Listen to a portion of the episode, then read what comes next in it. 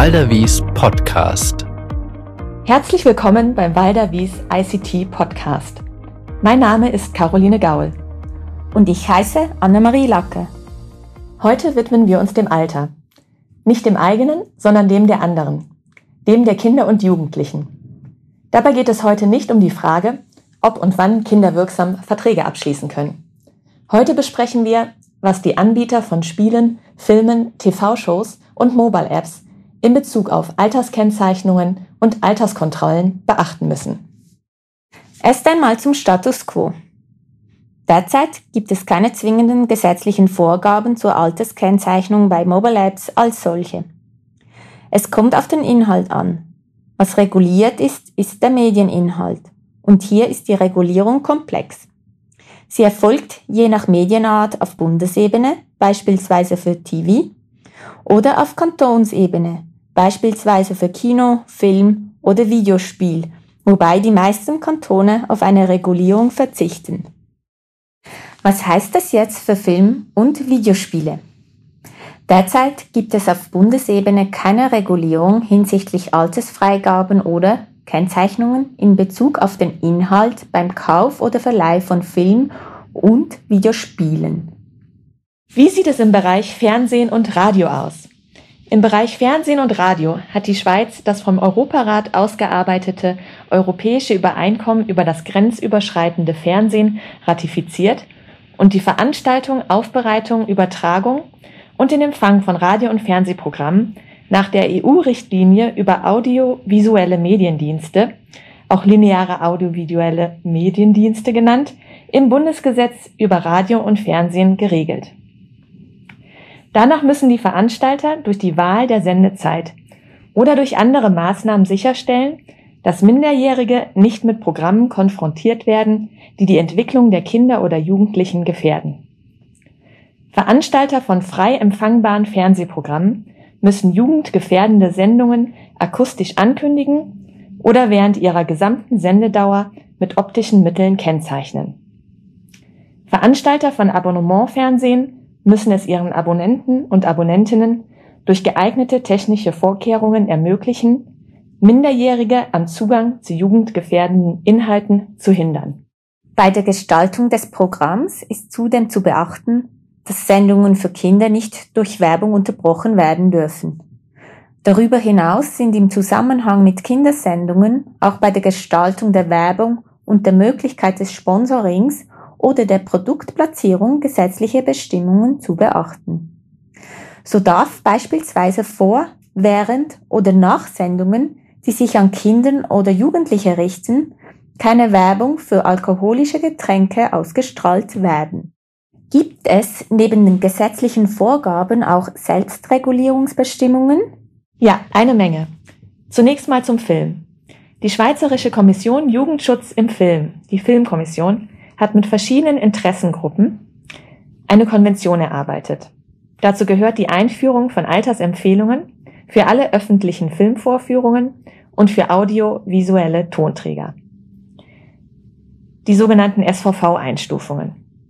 Diese Einstufungen sind verpflichtend, gelten aber nur für die öffentliche Filmvorführung und für audiovisuelle Tonträger wie DVDs etc. Die Empfehlung der Filmkommission und die SVV-Einstufungen kommen den deutschen FSK-Einstufungen, Freiwillige Selbstkontrolle der Filmwirtschaft, recht nahe und wurden von diesen beeinflusst. Im Ergebnis kann die Verwendung der FSK und manchmal auch der SVV-Einstufungen jedenfalls für die großen Player am Markt als gängige Praxis in der Schweiz bezeichnet werden. Auch im Bereich Video können sich Mitglieder des Schweizer Videoverbands freiwillig zur Einhaltung eines Verhaltenskodex verpflichten, dem Code of Conduct, der Anforderungen an die Anzeige von Altersfreigaben stellt und die Durchführung von Kontrollen verlangt, die den Verkauf usw. So von Filmen mit einer Freigabe ab 16 an Kunden unter 16 Jahren verhindern. Zu den Mitgliedern des Verbands gehören die Schweizer Tochtergesellschaften großer ausländischer Filmproduzenten wie Universal Pictures, Warner Home Video und Walt Disney. Zudem hat der Schweizerische Verband der Telekommunikation, ASUT, Selbstregulierungsmaßnahmen entwickelt, die sich an Schweizer Telekommunikationsunternehmen mit On-Demand-Diensten richten.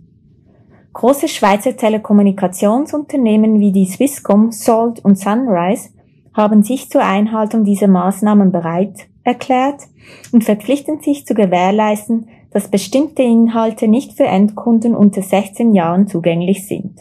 Sie verpflichten sich, bei der Erbringung solcher Dienste konkrete technische und organisatorische Maßnahmen zu treffen und oder ihren Geschäftspartnern, die ihnen entsprechende Dienste zur Verfügung stellen, entsprechende vertragliche Verpflichtungen aufzuerlegen.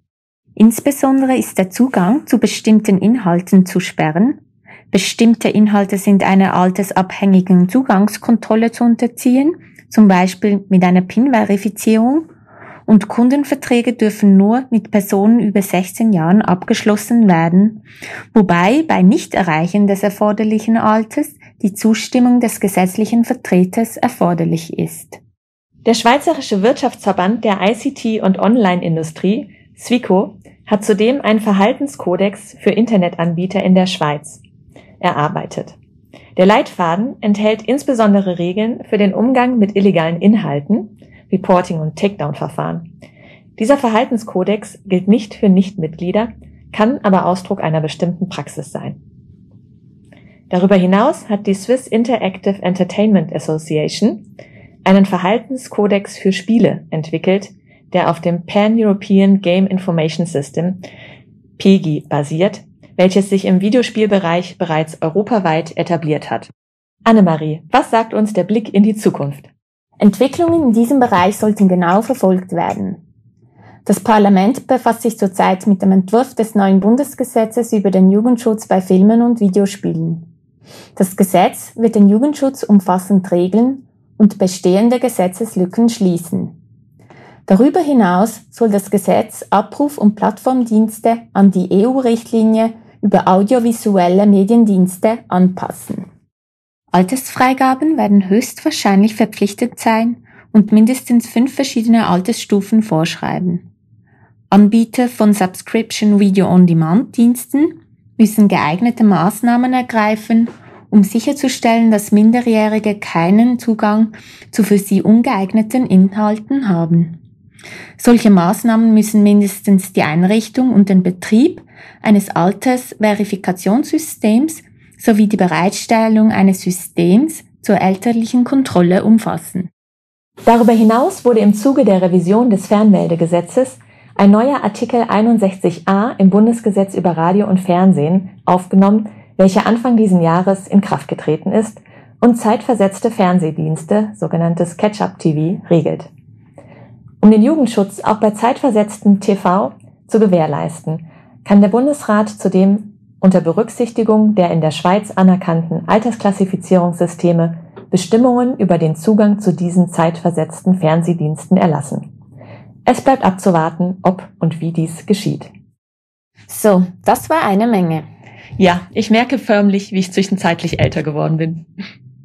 Umso wichtiger ist es, fit für die Zukunft zu bleiben. Wir halten Sie in unserer ICT-Podcast-Reihe auf dem Laufenden. Nachdem wir den altersgemäßen Zugang zum Medieninhalt geklärt haben, kommen wir in unserem nächsten Podcast zum Kern des Ganzen, dem Medieninhalt an sich. Was geht und was nicht geht, hören Sie rein in unseren nächsten Podcast.